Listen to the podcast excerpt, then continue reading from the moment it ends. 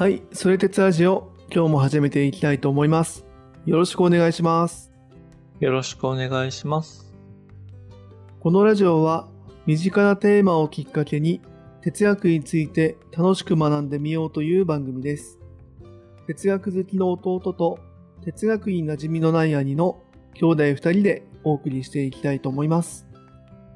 改めまして、兄の菅野京介です。弟の隼人です。よろしくお願いします。前回からキリスト教哲学をやっていて、で今回は、まあ、さらにその近代に移ってきた時にキルケゴールっていう人が出てきましたよというところをやっていきたいと思います。はい。お願いします。そうですね。あの、名前だけね、あの、出していて、あの、ついに満を持してキルケゴールみたいな感じではあるんですけれども、えっと、ただですね、ちょっと今日も、あの、キルケゴールの話はもちろんしていくんですけれども、まあちょっと、あの、デカルトの時にね、やったみたいに、やっぱ結構その哲学的な流れみたいなのがあって、その、まあ大体今1800年ぐらいの時代を扱ってるんですけど、まあそこからこう1900年、まあ2000年、まあ2000年代までいかないかな ?1900 年代にかけて、まあどんなこう哲学が出てきたのかみたいな、ちょっとその全体像を分かっていた方が。話が入りやすいとかね、そのじゃあキルケゴールって結局どういう人だったのってのが見えやすいかなと思うので、ちょっと今回の第1回分はそういった話も少し触れながら、キルケゴールのまあ導入会にしていきたいなっていうふうに思っておりますと。了解。前、あれかな、デカルトやった時だけか、一回近代哲学史みたいなのを軽くなぞったみたいな。そうそうそう。まあ、哲学史っていうともうちょっとおせろ多いけれども、まあ、デカルト、カント、ヘーゲル、マルクスみたいな、うんまあ、ちょっと4人がいるよね、みたいな話はしたと思うんだよね。で、ただもう、このぐらいの時代になると、もう人が多すぎて、なんか人の流れっていうよりは、なんかその、流派みたいなのがやっぱ出てくるのよ。実存主義とか構造主義とかっていうのがあって、なんかそういうのをちょっと今日、うんふ、ふわっと、ふわっとお伝えすることで、うん。あの、今後の話も分かりやすくなるかなというところで、ちょっと用意をしてきておりますと。お、ありがたいね。うん。そうか、うん。本当素人にはありがたいね。全然わかんないもんね、本当そうだよね、ん分かんないしね、うんなんかね、うんそれこそソクラテス、プラトンとか言われるぐらいだったらさ、なんかこう、なんとなく繋がってるなって分かるけど、じゃあキルケゴールとニーチェとフッサールがとか言われても、なんかう、んうんうん誰、いつみたいな、なるじゃない？そうだね。うん。そうなるしね、そうそう。ちょっと、あの、ずれちゃうけど、うちのね、本棚眺めてたら、一つだけね、哲学の本があったんだよ。え、な、誰の最近発見し。て。あのね、あの、実存主義、サルトルああ、持ってるの、サルトルのうん本。の本だけあって。で、あの、全く読まなかったのよ。多分1ページか2ページ読んで、多分放っておいた。あの、多分大学生とかの時に、やっぱ哲学ぐらい通っておかないと、って多分思ったんだと思うんで、それで ね。哲学ってなんだろうなって調べて、多うん。分たまたま買ったのが多分それだったんだろうな。まあ、いきなり哲学知りたい人がサルトルの実存主義の本を読んでも、多分ね、やっぱりわからないとは思う。わかんない。あー。あ、そういうね、なんかセンスの悪さというかね、だし、まあ 逆に言うとね、その哲学の入り口ってどこなんだよっていう難しさを、乗り越えられずに挫折、あの、そうそう、入り口の扉を開けずに挫折した例なのかなって思って、はい。ちょっとね、面白かったんだよ確かに。ね。。面白いね。それそもそも扉だったのかぐらいのところもあるから。そうそう、だら。からね、やっぱ、はいはういはい。ん、もう自分みたいなセンスのない素人にはね、ありがたい。こういうがね、あの、全体像を話してもらえるっていうのはね、本当ありがたい。いえいえ。あの、今日まさにそのサルトルの名前も実は出てくるんですけれども、うん。あの、ね、まさにあの、兄貴がね、実は前回かな、多分言ってくれたように、その中世哲学、これまで扱ってきた、その、なんだ、キリスト教哲学みたいなのって、まあ結構この時代の、キルケゴールとかニーチェとかの、うん。まあちょっと壮大な導入会みたいなところもありましたと。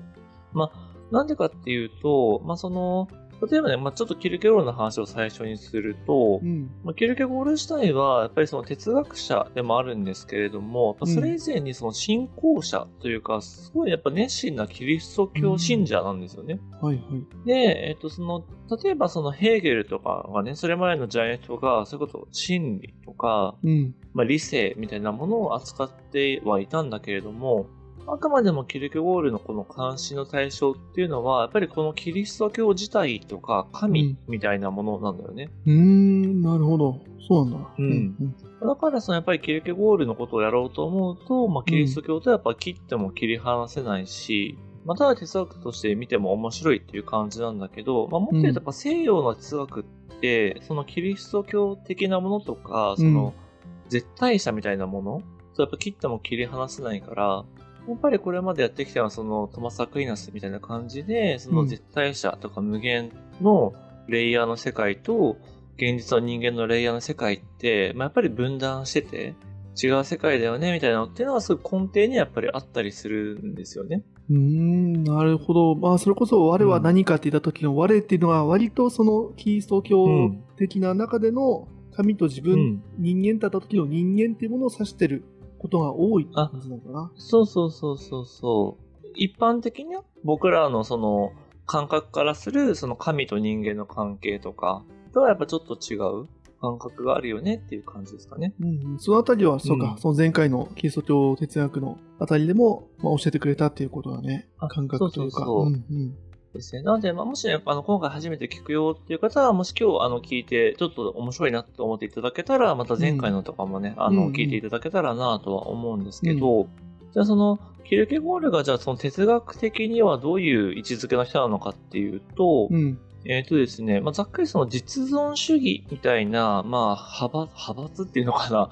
一応流派みたいなのがあって、まあ、それの先駆けだよっていうふうに言われてますと。はいはいはい。で、実存主義って何を、まあ、ちょっと硬い言葉じゃないですか、なんか。うん、そうだね。だし、あの、うんその本買ったからね。その本って。そうだよね。読めなかったんだね。一番哲学っぽいなと思って、そうそう読めなかった。うん。確かに確かに。で、まあその、なんだろうな、あの、これまでの流れ、その、うんまあ聞いていただいた方だと、流れを踏まえていくと、そんなに難しい言葉では実はなくて、それ自体は。はいはい。うん。まあ、どういうことかっていうと、すごい簡単に言うと、その、うん。まあ、現実存在とか人間存在っていうものを、まあ、うん。すごく大事にしようみたいな考え方なんですよね。まあ、もうちょっとちゃんと言うと、そのうん。人間のその個別性とか偶然性、要はそれに対比するものとしての、その神とか絶対者っていうものの普遍性とか必然性っていうのがあったじゃないですか。これまではその普遍性とか必然性とか絶対的なものを、まあある種、なんだろう、もうすごい上に置いて、まあ人間とかっていうのはそう写しみだから下みたいな感じだったんだけど、まあある種ちょっとそれを逆転させるというか、人間の個別性とか偶然性みたいなものの方が、うん。あの大事だよねっていうのが結構この実存主義の、まあ結構共通した考え方なんですよね。うん。ああ、そうなんだ。そこ、同等とかじゃなくて、割と逆転ぐらいまでいっちゃう。逆転、逆転。うそう。んまあ、まさにさっき兄貴が言ってくれたサルトルうん。が言ってるんだけれども、うんその実存は本質に先立つっていう有名な言葉があって、あの、で、まさにね、その難しいっていうのも本当にそうで、うんやっぱりその、実存主義っていう答えは、自分、まあ人間っていうか、まあ自分のやっぱあり方とかっていうのをすごい突き詰めていくから、ある種その、自分以外の人生観を、まあ、インストールするとか、うん自分の生き方みたいなのを一回取っ払って、その人の考え方を受け入れるというか、うんあ浴びるみたいなやっぱ考え方が必要なんだよね。はいはい。だし、そうだよね、うんキリスト教の中で言うと、もうその神っていう普遍的な、絶対的なものがうん。ある中での慈しみとしての人間。それを、うんその無意識で、しかも常識として持っているその自分を一回取っ払うみたいなとこまで含めて必要って話だよね、そっちのキリスト教的な。そうそうそうそう。でやっぱりそれはやりきれないし、やっぱでききれないから、うんうん。そこになんか難しさというか、そのやっぱりこの1800年代以降のやっぱ哲学を理解、理解しようとするかな。僕もやっぱり本当に理解できてるかって言われたら怪しいから、うんうんうん。まあでもその、そもそもそれに近づこうとするやっぱ難しさがあるなっていうのはそれ感じていて、まあそういう意味ではもうどんどんねやっぱアンラーニングし続けるみたいなことが必要だし、うんうん。同じ実存主義者でもやっぱ言ってること全然違うみたいなことはあるんですよ、やっぱり。まあ、でやっぱその共通する、まあ、その価値観として、まさにさっき言った実存は本質に先立つ。うんうんまあ、もっと言うと本質っていうのは、いわゆる神とか真理はいはいはい。みたいなものよりも、その実存、まあ、イコールその現実存在としての人間とか自分っていうものが先にあるよねっていうような、んまあ、考え方なんですよっていうのがありますと。そうなんだね。まあちょっと無理やりかもしれないけど、ちょっとカントの純粋理性批判とか、ああいう精神姿勢、思考過程みたいな、もうなんか、うんうんうん。とまあ踏襲じゃないけどね、そういう感じがするよね。あれはもちろん神を最後置いたとは思うんだけど、ちゃんとその中で人間がちゃんとその先立つ、それこそ鶏卵的な話で、うんうん。そういうふうにちゃんと考え出したのをこの実の主義っていうふうにちょっと今捉えてる。はいはいはい。そうだね。えっとね、割と近い感覚だなとは思っていて、うん。まあ結構ね、明確に、その今言ってくれたカントとか、うんまああとヘーゲルうんみたいな、やっぱりその、いわゆる同一関連論って言われる、まあ例えば人間の理性とか知性みたいなものが、その、ある種世界をちゃんと捉えられるみたいな考え方だったと思うんですけど、はいはいはい。それへの批判とか乗り越えっていう観点が結構強いんだよね。へえ、そうなんだね。うん。そうそう。一緒っていうのは結構なんか乗り越えみたいなところがあって、うんまあどういうことかっていうと、うん。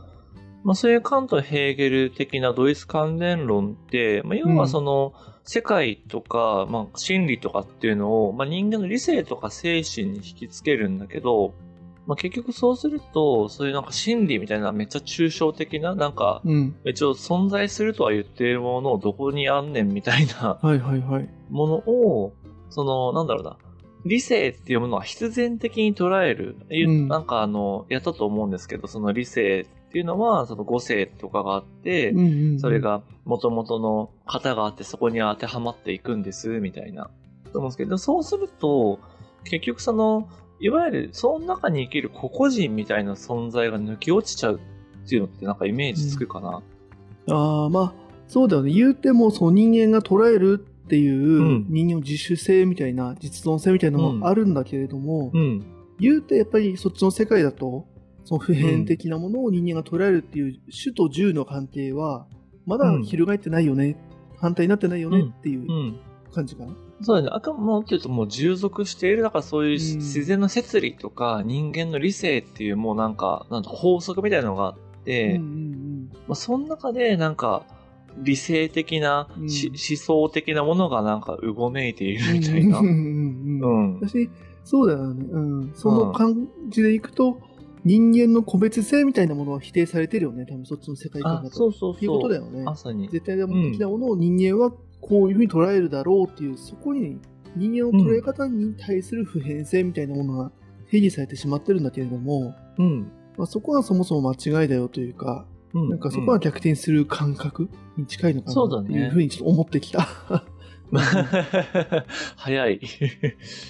思考が早い。でも、あの、本当そういうイメージで、やっぱりそのね、ヘーゲルの時にも弁証法っていうのやったし、兄貴もね、弁証法強い、すごい手法だっていうのはあると思うんだけど、うんやっぱり、ある種その世界が弁証法的にうん対立してそれを乗り越えて発展していくんだみたいな感じになっちゃうと、うん。まるでそれってちょっと運命論的な要は世界はなるべくしてなったんだみたいな感じにもなっちゃって、うんうん。まあ、その中にその個人のやっぱ自由とか主体性みたいなものはないよねっていう結構思想にやっぱ行き着いちゃうんですよね。まあでもやっぱ本当にそれでいいんだっけみたいな反省というか、やっぱことを考える人っていうのはやっぱ出てきていて。まあ、そういう意味だと、やっぱりその、それこそ、まあ、本当に中世、まあ、それこそ5世紀とか4世紀とか、そのぐらいから脈々と続いてきた、その神だったりとか、まあ、無限の絶対者みたいな、まあ、人にこう近づいていくとか、どう捉えていくかっていう、まあ、思想とか哲学っていうのじゃなくて、うんうんう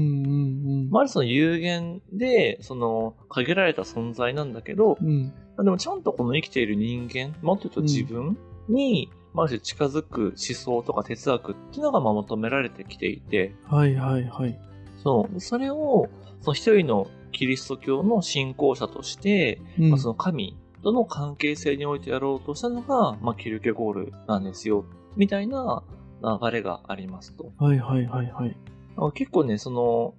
ある種、ヘーゲルを知って、うん。中世の神学を知って、キルケゴールを知ると、なんかこう、パーツが埋まっていく感覚が僕の中には結構あって、はいはいはい。うん、面白いっていうのがあるんですけど、そういう意味で言うとこうね、なんとなくこう、今日でその一旦全全体像じゃないけれども、うん。あ、なんかここんなこと話そうとしてるのねっていうのをこう思っていただけると、あ、だからキレケゴール今話してるんだみたいな感覚もね、ちょっと持っていただけるんじゃないかなと思うんですけど、で、まあ、もう少しその話をしていくと、うん。まあなのでそのキレケゴールは、えっ、と、ちょっと次回もちゃんと話すんですけど、1813年に、えっ、と、生きた人な、生まれた人なんですけど、はいはい。えっと、ヘーゲルがもう活躍している時代なんですよね。まあなので、そのヘーゲルのもちろん弁証法みたいなものも世の中にある、えっと、時代にいろいろなことを、まあ、見たり聞いたり考えたりしている人なんですけど、うんまあ、キルケゴールからすると、そのヘーゲルの弁証法っていうのは、まあ、うん確かにさ、やっぱ物事をね、統合して、こう一つにしていくみたいな感じで、まあ、あめっちゃ力強い働きではあるんだけど、うん。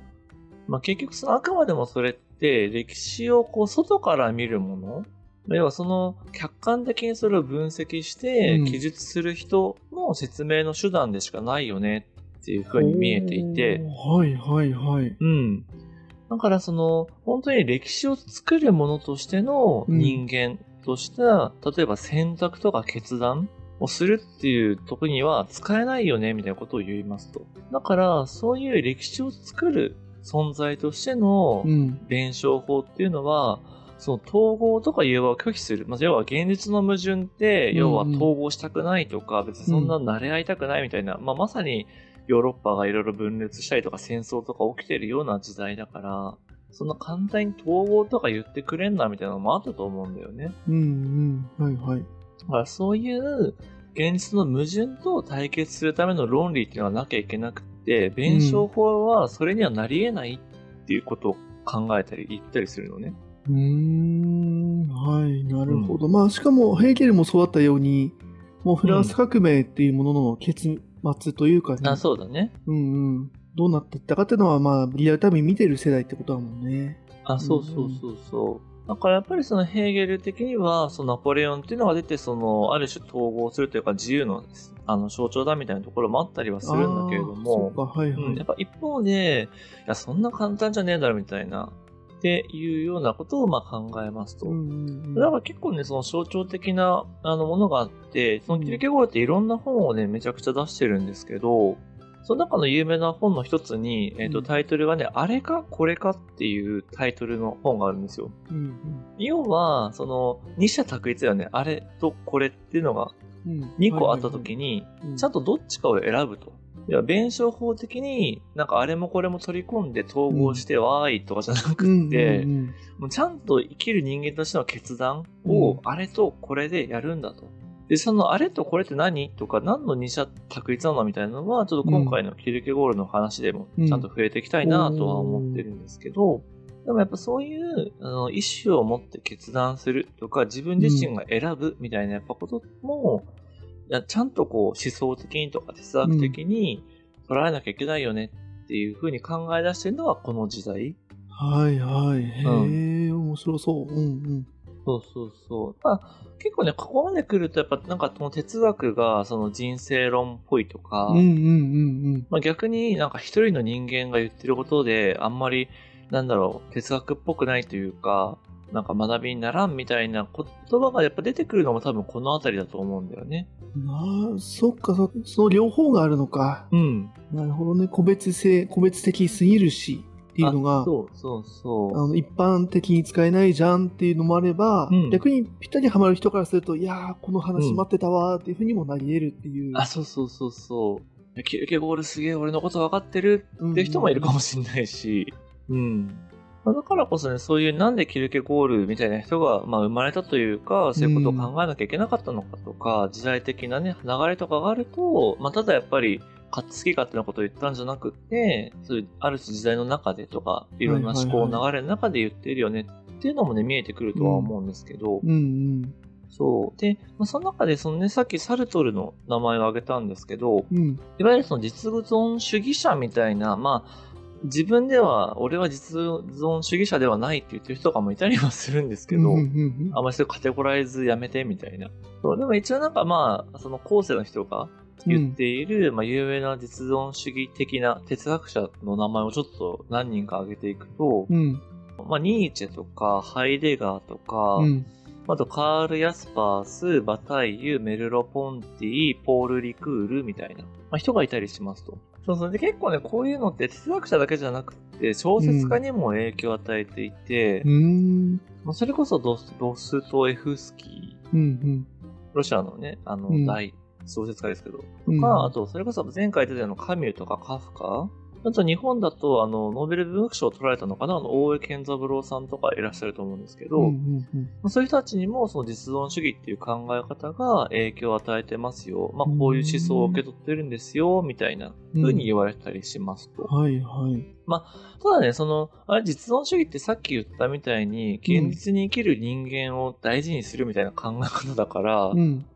まあその人間の本質を扱うみたいな作品、イコールなんか実存,、うん。実存主義っぽいよねみたいにも言われがちだったりもするので、ああ、なるほど。それこそ、まあ、うん。本人が否定してても、うん。そう無理やり結びつけられるし、うんうん。まあ、後から無理やり結びつけて、俺、こんなこと考えてたんだぜ、とも言えるみたいな。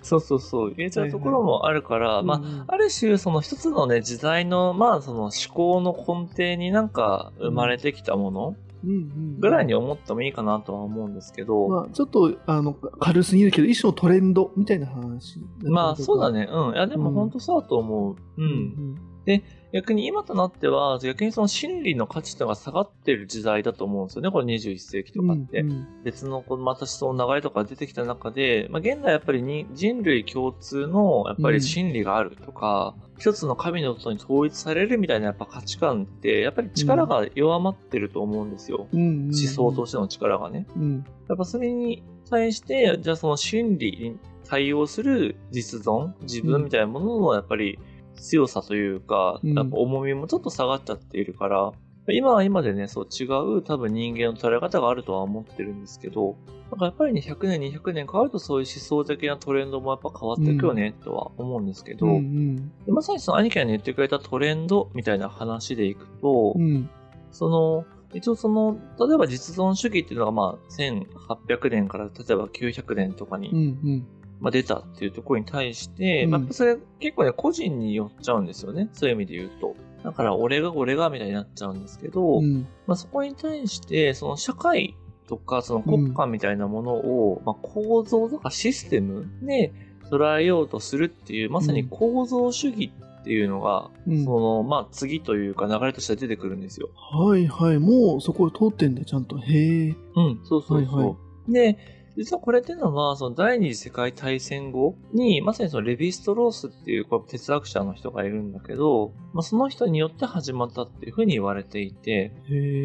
で、しかもこの構造主義がね、面白くって、あの、うんソシュールっていう言語学者が、言語学者がいるんだけど、うんその人の影響を受けているっていうふうに言われてるんですよ。うん。そうなんだね。うそう言語学。うんだから、そここで哲学と言語学っていうのが重なるみたいなこともあって、なんか言葉の構造みたいな話とか、その社会の構造みたいな話とかっていうのが結構、まあ頻繁に出てくるっていうのが、うん。この1950年ぐらいのかなその第二次世界大戦後なので。はいはいはい。言ってもそんなに前じゃないよね。50、60、ん？あ、70年前か、それでも。うん、まあでも、そうだね。うちはまあ、あの、おじいちゃんおばあちゃん世代、全然ね。あ、そうそうそう。ね、うんまだはいはいこう全然ね、生きてる人がいる世代なので。はいはい。うん。そう。だからその実存主義、あもっと言うとそのデカルト・カウント・ヘーゲルで、えっ、と、個人のまあ理性とか、その語性みたいな、要はもともと存在しているこう、まあ、それも構造と思うんだけど、うんで、世界を捉えましょうっていうところから、うん。うんえっ、と、その実存的な、いや、個人の、まあ、自由とかあるし、うん。意志みたいなものが必要だっていうところを経て、うん。いやいや、やっぱりその、個人っていうよりはさ社会とか国家にも構造があるよね、みたいなところに、こう、行ったりやっぱ来たりするんだよね。はいはい。まあ、痛い痛いだけど、それが神じゃないっていうことだね、この構造主義って本はね。そうそう。システムっていう。うんそう。で、たださらに、その構造をじゃあ捉えようとするんだけど、うん。うん。やっぱりいくらその構造をね、客観的に扱っても、やっぱそれ自体は別に変えれるわけじゃないみたいな。うんうんまあ、それこそ戦争とかも、例えばね、ナチス、ドイツみたいなのがあった時に、うんあれはじゃあヒトラーの個人的な行動だみたいな感じで捉えたとしても。でもそれはあれはなんか、その、当時のドイツ国民のなんか、国民性だとかって言ったとしても、うん。結局、なんか問題の解決にはならないんだよね。はいはいはいはい。うん。だからそれをじゃあ乗り越えて、どうしたらそういう悲劇が二度と起こらないように、起こらないようにするかとかって考えようとしたときに、うんまあ、ただ構造を作ったりとか、それを分析してもしょうがないよね、みたいな、結構反省があって、そこから、実は今、ポスト構造主義っていうのが生まれてきましたと。はいはい。うん。まあ、ポスト構造主義っていうのは構造主義の次ってしか言ってないから、あんま何も言ってないよね、みたいな話もあるんだけど、うんうん、まだそう、定義されてないってことだよね。こういう名前がついてないってことだもんね。ただポストって言ってる。そう。で、まあ、でしかも、あの、ここからはね、その哲学だけ、要はその、純粋な、なんか心理を探求するとかっていうよりも、うん。まあ、結構その、精神分析、それこそ、あの、フロイト的なものとか、うんうんまあ、文化人類学、それこそ西洋中心主義から、を反省して、その東洋とか、うんうんうんあるいはもっとそういう先住民とかみたいなところもちゃんと見なきゃいけないよね、みたいな考え方とか、あとそれこそ言語学？うんそれこそ言語によってやっぱ思考が違うみたいな。うんあるいはでも同じこともあるみたいなところとか、あとは文芸論とか、そういうのもいっぱい入ってきて、もうなんか哲学としての分かりにくさっていうのがもうなんかもうすごいことになってきてますと。ああ、そう、そりゃ入り口わかんないな。はあそうそうそう。同じ哲学者の本を読んでも、うんなんか時代によって全然違うこと言っていたりとか、はいはいはい。同じ時代の